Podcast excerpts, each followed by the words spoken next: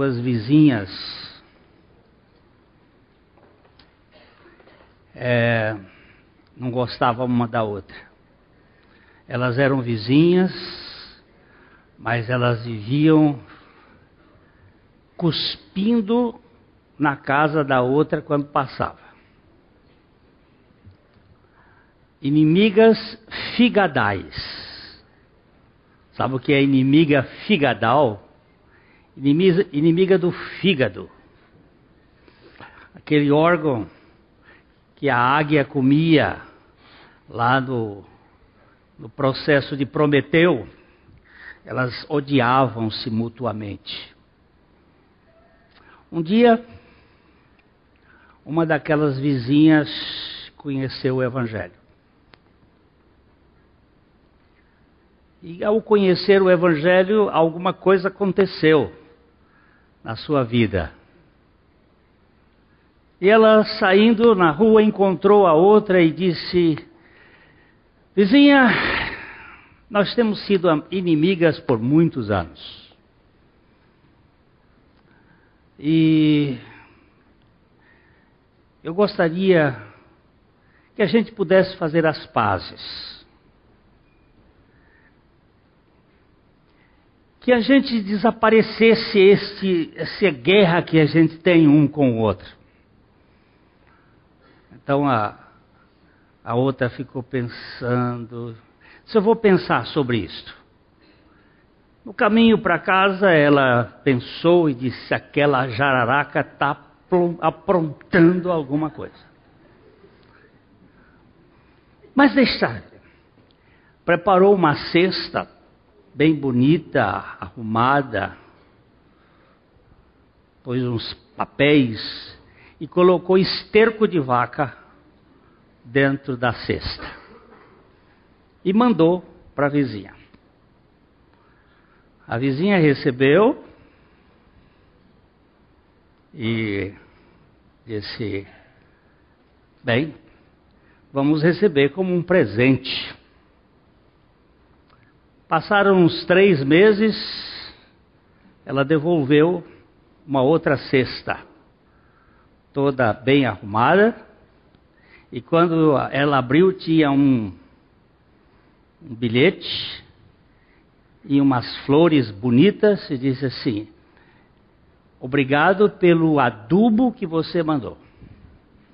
Foi muito útil para as minhas flores e eu estou devolvendo a você as flores que aquele adubo ajudou a produzir. Isto é o princípio do Evangelho. O Evangelho tem a ver com a desavença que existe entre o homem e Deus, entre o homem e outro homem, e entre o homem e si mesmo. Porque nós temos uma guerra contra Deus, nós temos uma guerra conosco, e por causa dessa guerra conosco, nós temos uma guerra com os outros. Nós vivemos muitas vezes digladiando com as pessoas e conosco mesmo. E a obra de Deus é uma obra de transformação para tirar de dentro de nós aquilo que nos produz a guerra. Hoje nós estamos vendo muitos países em guerra. Pode ser que seja de fato aquilo que o Senhor Jesus tinha dito que antes da sua vinda, nações iriam lutar contra nações, povos contra povos. Mas essa luta é uma luta antiga. É uma luta pós-Éden. É a luta da natureza humana, a natureza caída, que ela simplesmente procura destruir aquele que é diferente ou que pensa diferente. E nós estamos aqui nesse processo de ler o Evangelho de João, que é um evangelho de reconciliação. É um evangelho que tem como a finalidade anunciar o Cordeiro de Deus que tira o pecado do mundo e que tira a encrenca que existe dentro de nós. Aquilo que gera o embate, que gera a discórdia. Nós vamos fazer a leitura hoje de todo o texto do diálogo entre Jesus e Nicodemos. É, este diálogo vai do versículo 1 do capítulo 3 ao versículo 21. É toda a conversa de Jesus com Nicodemos. Nicodemos, como já vimos aqui, era um fariseu, fazia parte de um partido político de Israel, os partidos que faziam parte do Sinédrio. O Sinédrio seria uma espécie de Senado, o Senado federal deles lá, era composto de, uns dizem 70, 71 ou 72 é, membros deste grupo. Normalmente eles eram ou, é, fariseus, saduceus, herodianos, mas tinham também aqueles outros que poderiam ser ah, de um partido mais de esquerda. Tinham dois partidos de esquerda mais fortes, que eram os saduceus e os, e os herodianos, e tinha também os, os icários, ah, que também, mas eles eram mais por fora. É mais ou menos como DEM, como PT, um de direita, de esquerda, de meio, aquele que, que fica no meio, que nem é do lado do outro, dá 21 votos para um lado, dá 22 para o outro. É aquele negócio lá parecido com o PSDB, uma coisa assim. Tem essas. E seriam os partidos da época, este saduceu, esse fariseu, era de direita, extremamente legalista, a lei estava acima de tudo. E eles eram, uh, ele era uma pessoa que tem um nome grego. Então, a influência do pensamento dele é uma influência possivelmente de judeus da Grécia, porque ele tem o nome de Nicodemos. Não é um nome hebraico. E Nicodemos significa é a junção de duas palavras da deusa Nike, Nike, que nós chamamos hoje Nike. Né? Mas é, o nome é Nike. É que inglesificaram o nome. Nick Demos. Demos é povo. Aquele que conquista, que vence, que domina o povo. É questão ideológica, política e também filosófico-religiosa.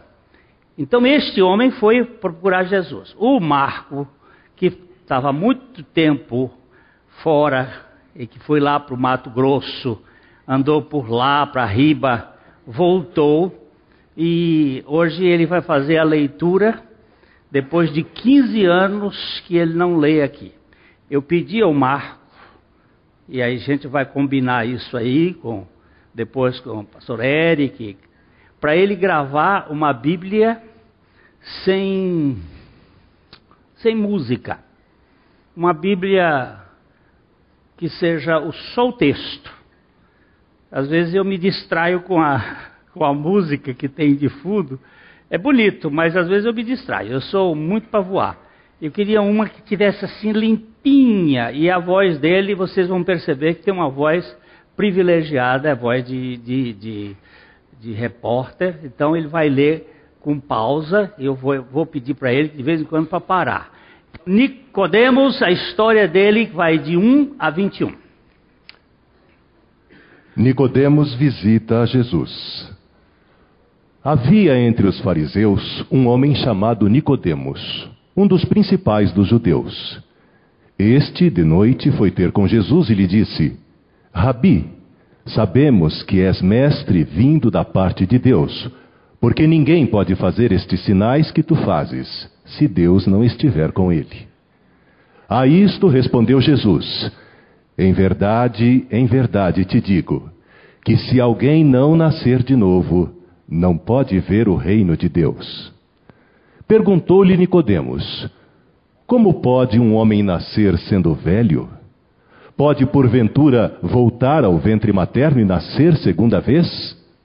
Respondeu Jesus: Em verdade, em verdade te digo, quem não nascer da água e do espírito não pode entrar no reino de Deus. O que é nascido da carne é carne, e o que é nascido do espírito é espírito. Não te admires de eu te dizer: importa-vos nascer de novo. O vento sopra onde quer, ouves a sua voz, mas não sabes de onde vem, nem para onde vai. Assim é todo o que é nascido do Espírito. Então lhe perguntou Nicodemos: Como pode suceder isto? Acudiu Jesus: Tu és mestre em Israel e não compreendes estas coisas? Em verdade, em verdade te digo, que nós dizemos o que sabemos e testificamos o que temos visto. Contudo, não aceitais o nosso testemunho. Se tratando de coisas terrenas, não me credes. Como crereis se vos falar das celestiais? Ora, ninguém subiu ao céu, senão aquele que de lá desceu, a saber, o Filho do Homem, que está no céu. E do modo porque Moisés levantou a serpente do deserto, assim importa que o Filho do Homem seja levantado, para que todo o que nele crê tenha a vida eterna. Porque Deus amou ao mundo de tal maneira que deu o seu Filho unigênito, para que todo o que nele crê não pereça, mas tenha a vida eterna. Porquanto Deus enviou o seu Filho ao mundo, não para que julgasse o mundo, mas para que o mundo fosse salvo por ele. Quem nele crê não é julgado. O que não crê já está julgado, porquanto não crê no nome do unigênito Filho de Deus. O julgamento é este: que a luz veio ao mundo, e os homens amaram mais as trevas do que a luz, porque as suas obras eram más. Pois todo aquele que pratica o mal aborrece a luz e não se chega para a luz, a fim de não serem arguidas as suas obras. Quem pratica a verdade aproxima-se da luz, a fim de que as suas obras sejam manifestas, porque feitas em Deus. Nosso Pai, abre o nosso coração para a tua palavra e fala conosco pelo teu Espírito. Revela-nos a pessoa do teu Filho Jesus Cristo. Nós oramos em nome dele. Amém. Este é todo o diálogo entre Jesus e Nicodemos. O versículo 16 não pode ser separado dos outros. Nas nossas Bíblias a gente encontra ali a missão de Jesus, em algumas, como se aquilo fosse uma coisa estanque, mas aquilo é, isso é igual cantiga de grilo, é inteiriço, é uma realidade só. Um homem que vem buscar Jesus de noite, e aí ele faz uma série de afirmações a respeito de Jesus e ele diz: não, o que você precisa e que a humanidade precisa é de um novo nascimento. O homem precisa passar por uma obra de Deus. E Nicodemos então faz umas três vezes, ele pergunta como é que pode ser isto? Ele tem que voltar ao ventre materno, nascer de novo, como é que pode ser isto? Porque este como é o que dá problema para nós. Nós sempre estamos querendo saber como. Como é que funciona?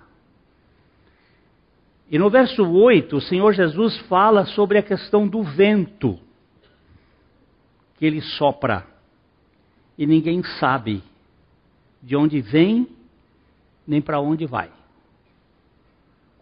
E assim é todo aquele que é nascido do Espírito. Mas como pode? Como é que é isso? Como isso funciona? E Jesus explica nos versos 14, 13, 14, 15, 16, 17, 18, 19, 20, 21, o processo todo. Ele diz aí, por favor, 14, 13. Ora, ninguém subiu ao céu senão aquele que de lá desceu, a saber, o Filho do Homem que está no céu. Primeiro, é preciso saber que o Evangelho é um movimento de cima para baixo. Todo movimento de baixo para cima é religioso. E o movimento de cima para baixo é evangélico. Quando você quiser subir, exaltação, você quiser subir no sentido de degraus, é a Torre de Babel. É isso que tenta ligar o céu. É o nosso esforço, é a nossa capacidade. As nossas orações, as nossas boas obras, os nossos, a nossa justiça própria, isto aí é que tenta ligar com Deus. Eu faço. Não que boas obras, orações e justiça não faça parte do evangelho que faz, mas é um pacote de cima para baixo. Ninguém subiu que não tenha primeiro descido. E quem desceu para trazer essa boa notícia e realizar essa obra de redenção, o único foi Jesus. E agora ele diz que este que desceu tinha que passar por um momento, que é esse versículo 14 aqui. E do modo porque Moisés levantou a serpente no deserto, assim importa que o filho do homem seja levantado. Agora, este levantado, ele aparece na Bíblia algumas vezes. Ele aparece, por exemplo, em, no Evangelho de João, no capítulo 8, no versículo 28. Vamos dar uma olhadinha, 8, 28.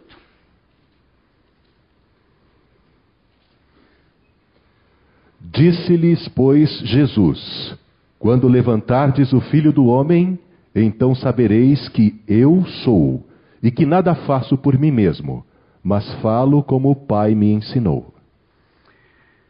Eu quero chamar a atenção aqui que Jesus disse: Quando levantardes o filho do homem, então sabereis.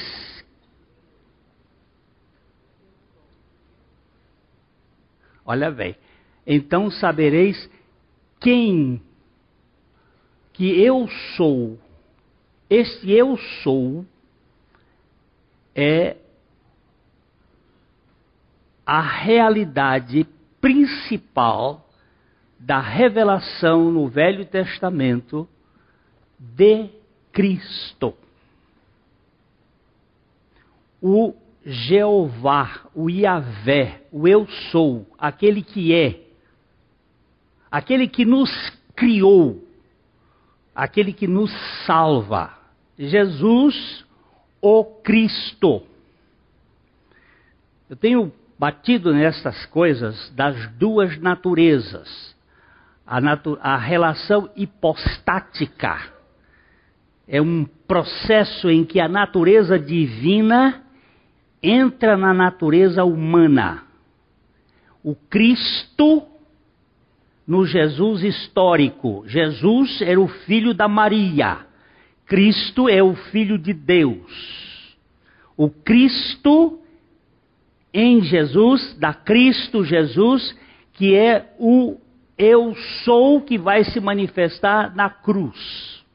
Quando eu for levantado da terra, aí vocês vão verificar que este Jesus histórico, esse Jesus, esse que tira o pecado, porque Jesus é o eu sou, G, aqui você tem que verificar que esse G aqui é uma forma apocopada de Jeová. Yahvé. Como é que uma pessoa que chama Zé, como é que você chama José? Zé. E Roberto? Beto. Dá um apócope outro aí, que eu já, o meu já acabou. Hein? Eduardo. Duda. Aqui, estou na frente dele. Duda. Então, Jeová é Jé. Ojá. Era muito comum em Israel. Jesus, eu sou a salvação. Esse SUS aqui é salvação, o verbo salvar. Eu sou a salvação. E como é que ele ia ser a salvação? Quando ele fosse levantado da terra. Quando eu for levantar, que hora que ele foi levantado da terra? Na cruz. Na cruz. O levantamento dele da terra. O Jesus, quando ele fosse levantado, as duas naturezas iriam trabalhar juntas. A natureza humana derramando o seu sangue e a natureza divina realizando a obra da justificação, porque tinha que ser um homem perfeito e um Deus humilhado. Vamos dar uma voltinha rápida só para a gente pegar um pouquinho lá em Efésios, perdão, em Filipenses, no capítulo 2, no versículo 5, até o versículo 8, 5 a 8.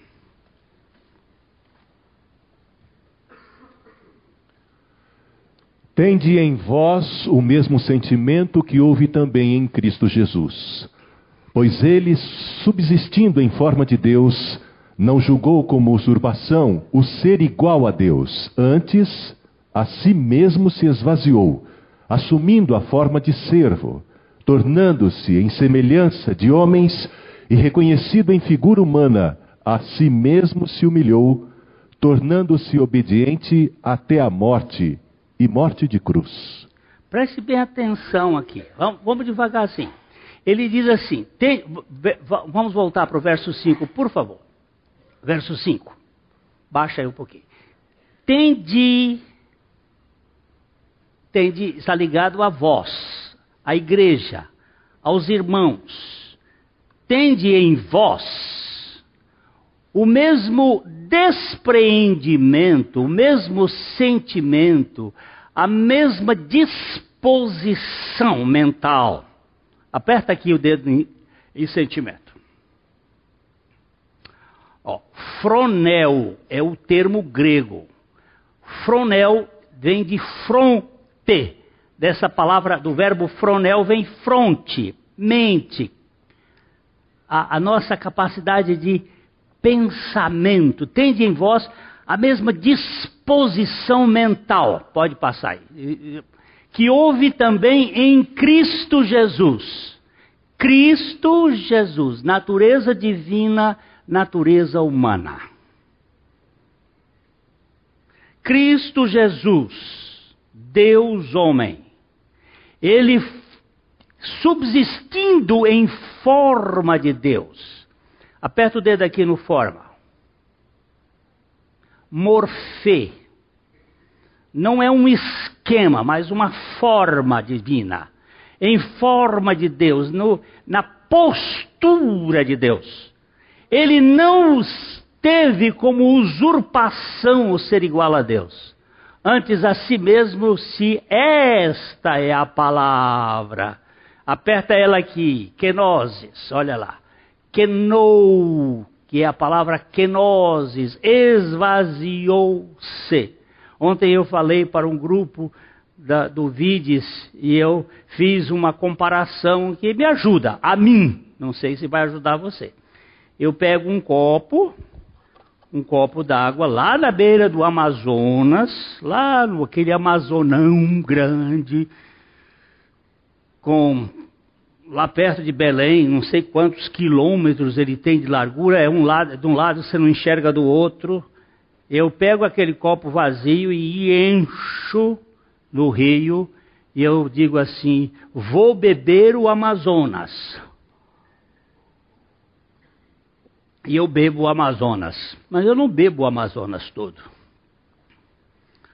Mas tudo que tem nas águas do Amazonas, no seu sentido de propriedades, eu estou bebendo. Cristo se esvaziou de toda a sua glória, não de sua essência. Ele era 100% Deus. Mas ele estava esvaziado de sua glória, de sua do seu poder. Por quê? Se ele tivesse entrado na natureza humana com todo o seu poder, o corpo de Jesus não aguentaria a presença do Deus Todo-Poderoso dentro dele. Ele teve que se encolher, ele teve que se esvaziar, ele teve que se conter. E ele foi um homem, Jesus, que viveu 100% aqui na terra, dependente 100% do Pai e do Espírito Santo. Ele era totalmente Deus, mas totalmente dependente do Pai. Ele viveu pela fé. Ele diz aqui: ele subsistindo, esvaziou-se, assumindo a forma de servo. Aqui o servo significa que ele não é o Senhor, tornando-se semelhante aos homens e reconhecido em figura humana, a si mesmo se humilhou. Se humilhou. A palavra aqui é que ele virou humus. Foi para o pó. Humano é um ser feito do pó. Humano vem do humus e humilhar é humano que volta ao humus, que se reconhece pó.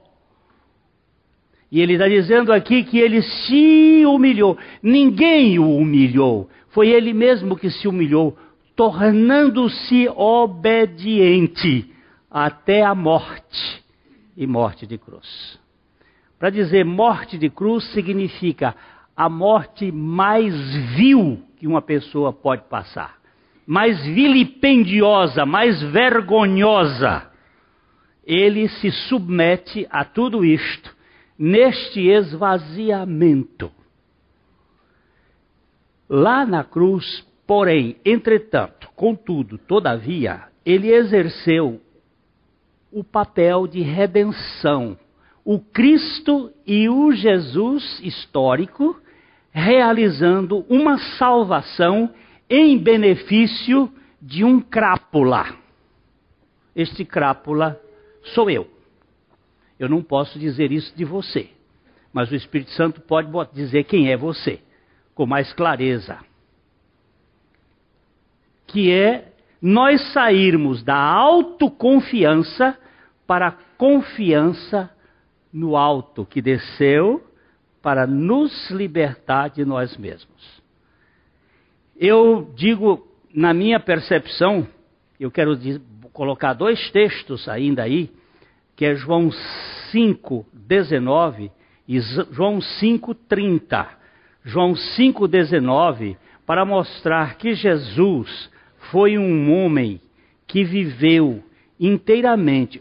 Quando eu falo Jesus, você entende a natureza humana, onde o Cristo estava e este Cristo estava dependente inteiramente da ação do Pai.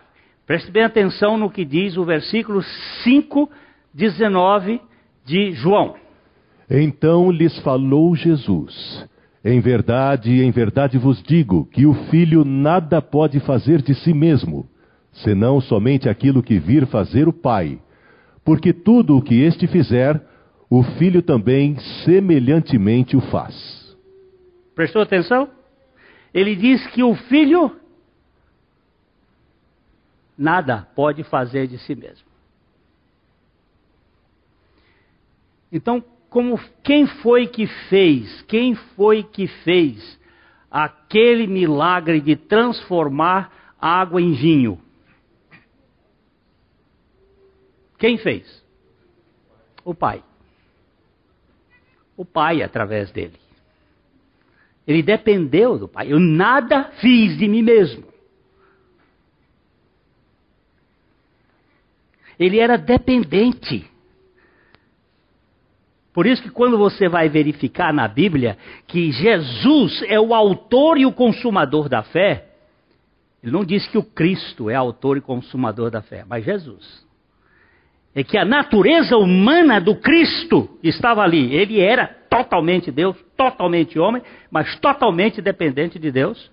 Ele viveu por fé absoluta no poder de Deus. Isso é, isso é lindo demais. E lá na cruz, as duas naturezas então começam a conversar. Os sete, sina as sete linguagens, os sete discursos da cruz são os sete discursos da natureza de, humana e divina falando ali, Pai, perdoa-lhes porque não sabem o que fazem. Pai, natureza divina, tenho sede natureza humana.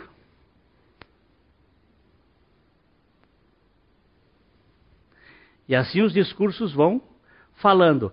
Na cruz, quando eu for levantado, então sabereis que eu sou. Aí vocês vão ver quem é o Cristo. O Cristo humilhado. O Cristo vilipendiado. O Cristo execrado. O Cristo massacrado. Mas com todo o poder no céu e na terra para salvar a humanidade. O maior poder, eu vou dizer isso com toda a ênfase do meu coração, o maior poder que já existiu na face da terra foi o poder da cruz. Não foi criar o universo, foi ver um Deus humilhado, se submetendo à humilhação por causa de um pecador que não tem direito, e fazer isto por amor, porque Deus amou o mundo. Isso é grande demais. Ele não, ele não tinha nenhum dever, nenhuma responsabilidade no sentido da sua interesa de ficar ali na cruz. Ninguém poderia colocá-lo na cruz se ele não quisesse. Mas ele ficou, por minha causa. Porque eu precisava ser liberto. Porque eu precisava ser liberto de mim.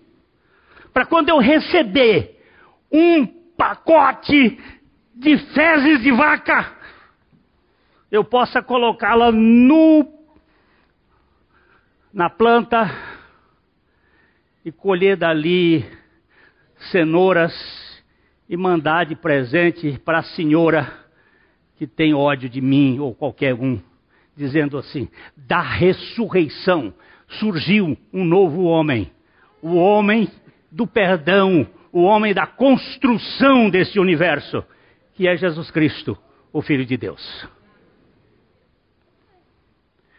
Meus irmãos, nós não estamos aqui achando que foi assim um negócio. Vamos ver o verso 30, aqui que nós estamos a olhar o verso 30.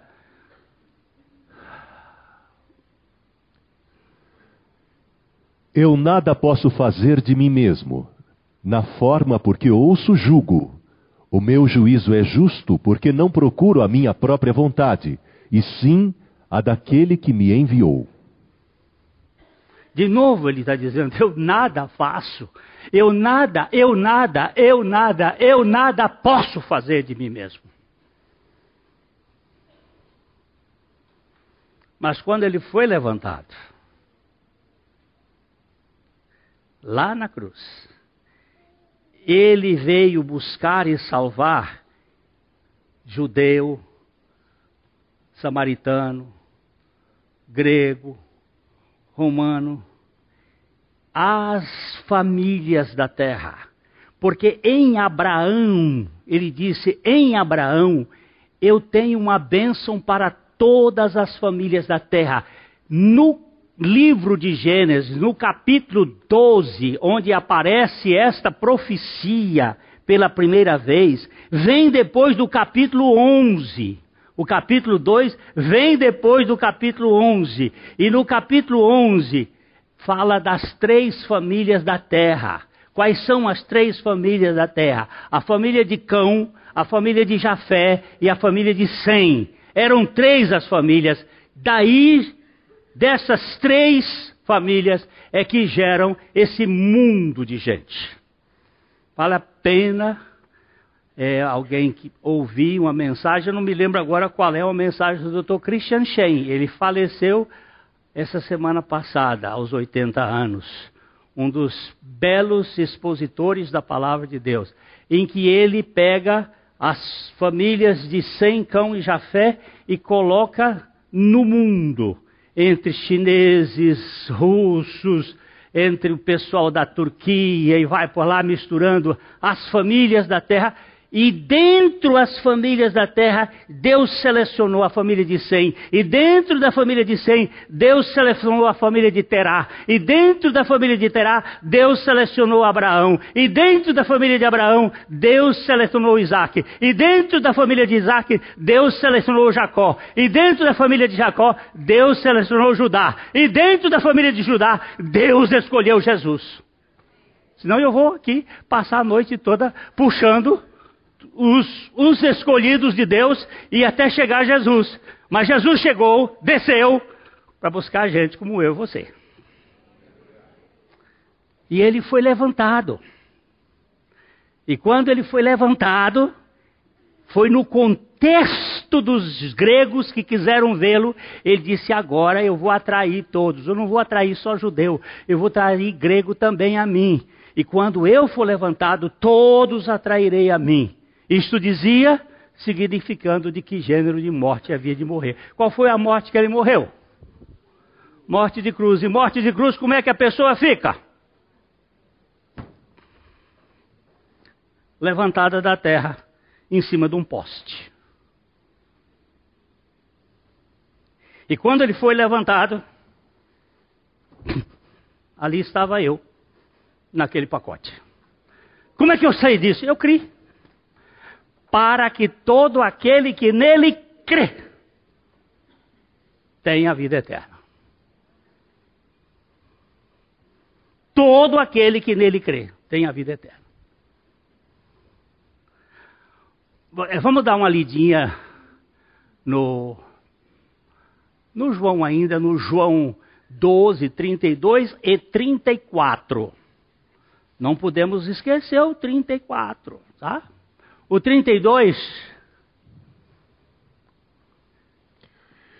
E eu, quando for levantado da terra, atrairei todos a mim mesmo. Ó, eu atrairei todos. Esse todos aqui está ligado com todas as famílias da terra. Com os gregos que aparecem lá atrás, dizendo: Queremos ver a Jesus. Aí começa o diálogo de Jesus com, com é, Felipe e André, e ele vai dizendo: quando eu for levantado, eu não vim só para judeu, eu vim para todos. Para que todo aquele que nele crê. Porque o problema está nessa expressão aqui de finalidade. Verso 34. Ah, sim. O 33 para a gente saber. Isto isto dizia, significando de que gênero de morte estava para morrer. O gênero de morte era a morte de, de, de, levantamento por crucificação. Ele estava dizendo já como é que ele ia morrer. Replicou-lhe, pois, a multidão: Nós temos ouvido da lei que o Cristo permanece para sempre. E como dizes tu ser necessário que o filho do homem seja levantado? Quem é esse filho do homem? Nós temos crido que o filho do homem vai ficar para sempre. Mas a crença deles estava errada. Porque o filho do homem precisava morrer. Porque se o grão de trigo não morrer, fica ele só. Mas se morrer, produz muito fruto. E era necessário que ele fosse levantado. Os judeus estavam dizendo: o que, que, é isto? Ah, aí você vai ver o, o diálogo.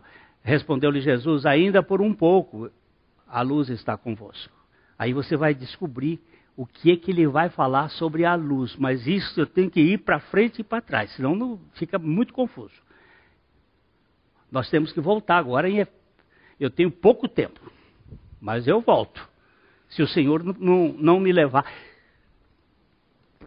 Qualquer hora ele pode chegar e a gente vai embora e termina a, a, a mensagem de João. Mas nós, enquanto tivermos e ele não quiser, a gente vai voltar. É, João 3, 17. 3, 17. Porquanto Deus enviou o seu Filho ao mundo, não para que julgasse o mundo, mas para que o mundo fosse salvo por ele. A primeira vinda de Jesus ao mundo é para salvar o mundo. A segunda vinda de Jesus ao mundo é para julgar o mundo. Essa aqui ele está se referindo à vinda dele quando ele veio para não para julgar o mundo, mas para que o mundo fosse salvo por meio dele. Quem quem nele crê não é julgado. O que não crê já está julgado, porquanto não crê no nome do unigênito Filho de Deus. O julgamento é este: que a luz veio ao mundo e os homens amaram mais as trevas do que a luz, porque as suas obras eram más. Pois todo aquele que pratica o mal aborrece a luz e não se chega para a luz, a fim de não serem arguidas as suas obras. Quem pratica a verdade aproxima-se da luz, a fim de que as suas obras sejam manifestas, porque feitas em Deus. Aqui falta um verbo, porque são feitas em Deus. E o verbo está ocluso por elipse, mas ele faz parte da construção da frase. Porque estes atos são feitos por Deus. E os atos que são feitos por Deus foram feitos por Cristo. Eu vou terminar hoje com a guerra, a Primeira Guerra Mundial. A Primeira Guerra Mundial matou um quarto da população da Terra.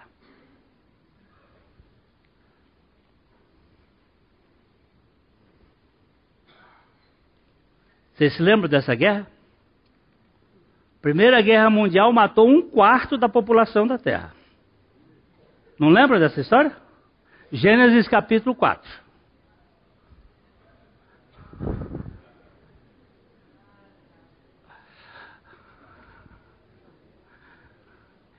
Havia um pai, uma mãe e dois filhos.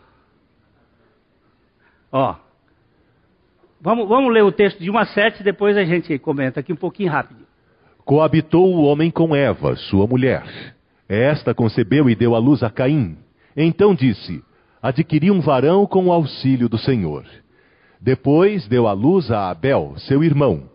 Abel foi pastor de ovelhas e Caim, lavrador. Eu vou parar aqui um tiquinho, só um tiquinho, baixa um tiquinho.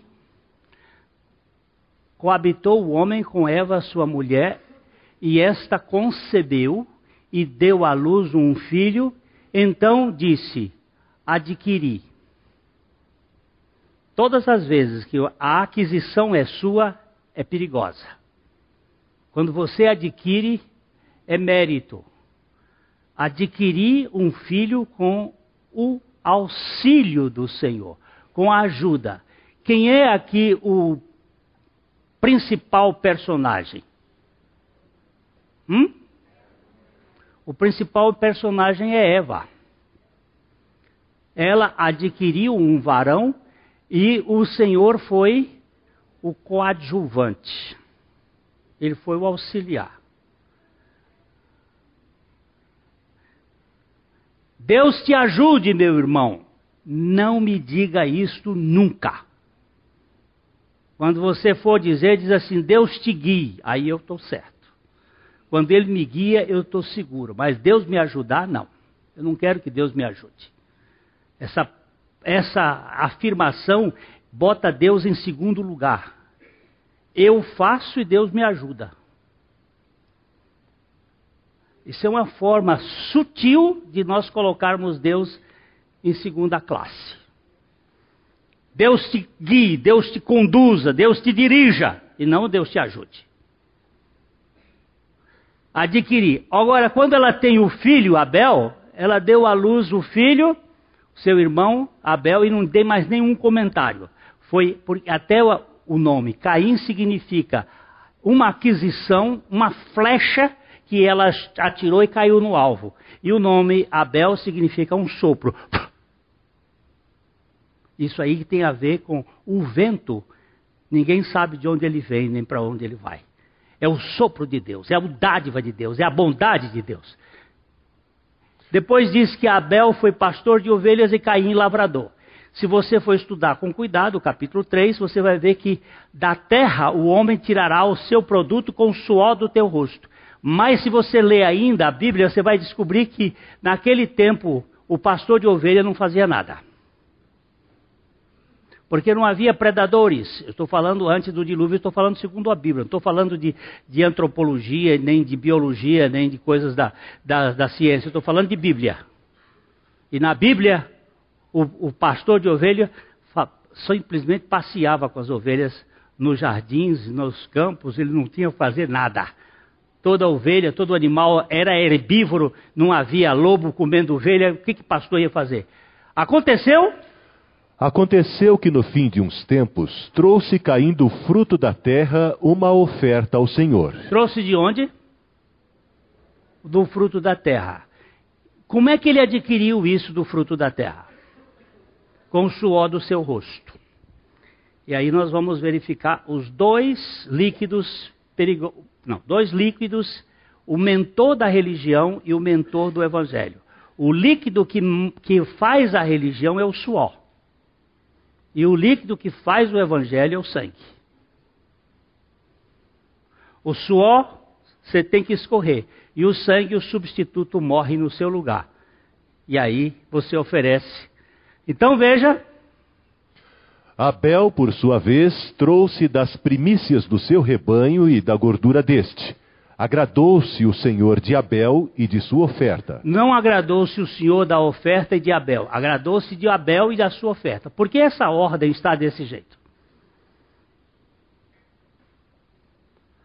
Porque Abel seguiu segundo aquilo que havia sido revelado no primeiro sacrifício.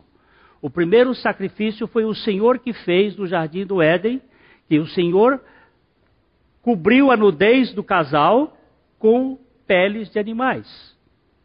E é assim que nós seríamos cobertos. Nós iríamos ser cobertos com a justiça do Cordeiro e com o sangue dele que foi derramado.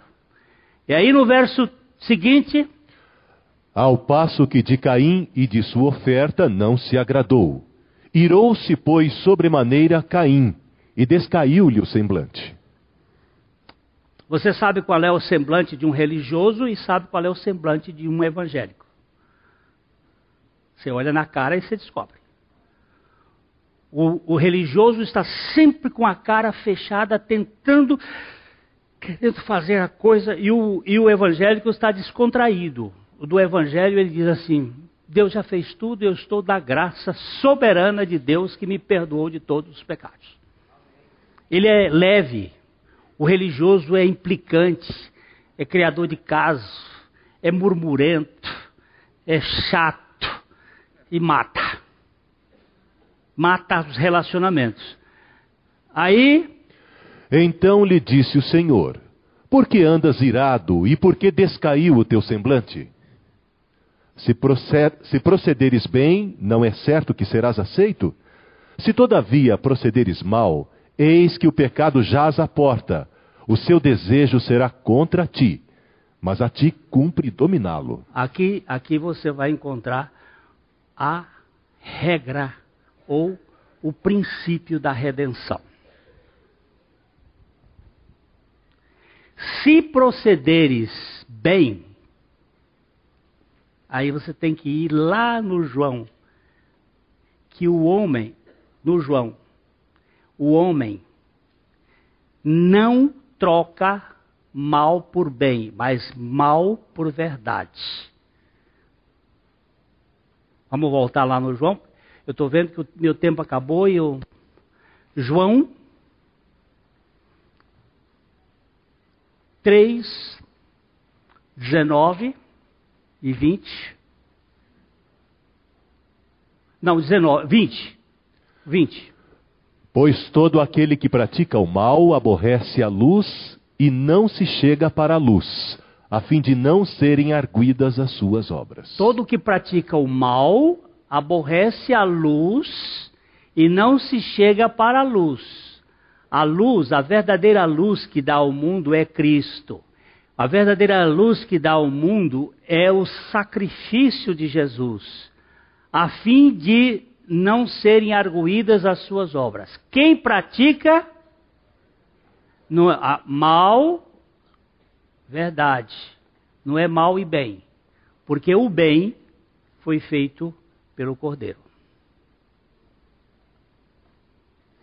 Quando você for olhar a palavra bem, bom e mal, não tem nada a ver com essa palavra bem aqui, que a, o bem aqui, aqui não tem. O bem lá de Caim é o bem do sacrifício de, do cordeiro que tinha que ser oferecido.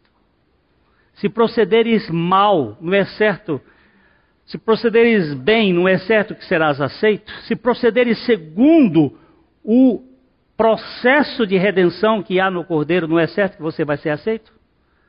Mas se você proceder na base da sua força, dos seus méritos, olha, o pecado jaz a porta. O que, que é o pecado que jaz a porta?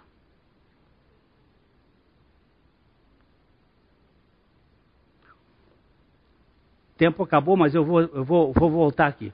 O pecado jaz a porta. Onde é que está o pecado aqui? O pecado jaz a porta. Essa palavra aqui, dá um apertãozinho nessa palavra aqui. Essa palavra aqui é a palavra chatá. Essa palavra chatá significa aquele que nos substitui no lugar de. Quando você matava um cordeiro, aquele cordeiro era chamado de pecado. Porque ele estava no lugar do pecado. Ele morria pelo pecador. Então ele era o nosso substituto. E aí vamos ler em, em 2 Coríntios 5, 21, essa substituição do pecado jaz à porta como aquele que vai ser o nosso substituto. 2 Coríntios 5, 17. 2 Coríntios 5, 21. Aquele que não conheceu o pecado, ele o fez pecado por nós, para que nele fôssemos feitos justiça de Deus. Aquele que não conheceu o pecado, quem é? Jesus. Ele o fez pecado, ele é quem? Deus. Ele o fez pecado. Ele não era pecador, mas ele era pecado, ele era um chatá.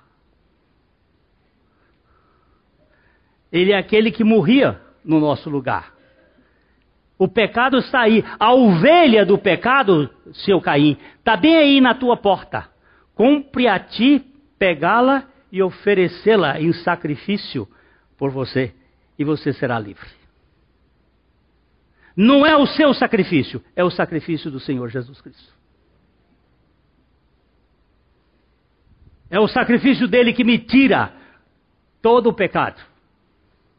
Porque o sangue de Jesus, o seu filho, nos purifica de todo o pecado e do pecado todo.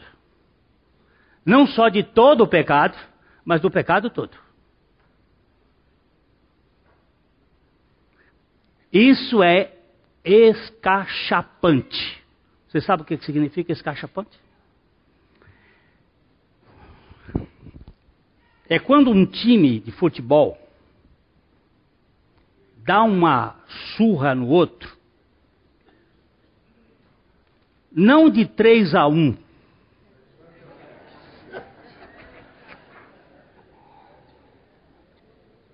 Esse, esse 3 a 1 3 a 2 é uma vitória significativa, mas não é escachapante.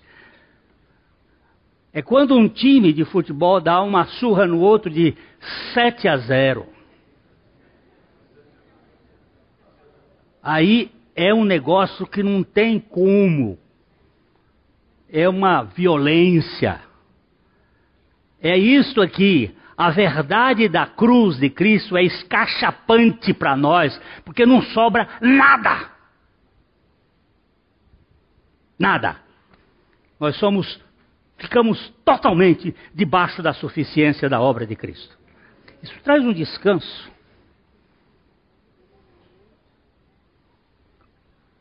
Então, o que é que mandaram de presente para você essa semana? Uma cesta cheia de fezes de cavalo, com os relinchos e tudo. Transforme isto num adubo bem fértil para seu jardim florido que o Senhor Jesus Cristo constrói na sua alma. Porque nós não somos mais o deserto, nós somos o jardim florido. A nossa alma precisa ganhar essa dimensão. Eu estou terminando essa parte, que eu ia andar um pouquinho mais dali para frente, porque o versículo seguinte diz assim: Depois disso foi Jesus para a Galiléia. Ele saiu da Judéia e aí começa o ministério dele, segundo João, na parte da Galileia. Mas ainda vou mexer um pouquinho mais nesse negócio, se o Senhor quiser, domingo que vem. Ok?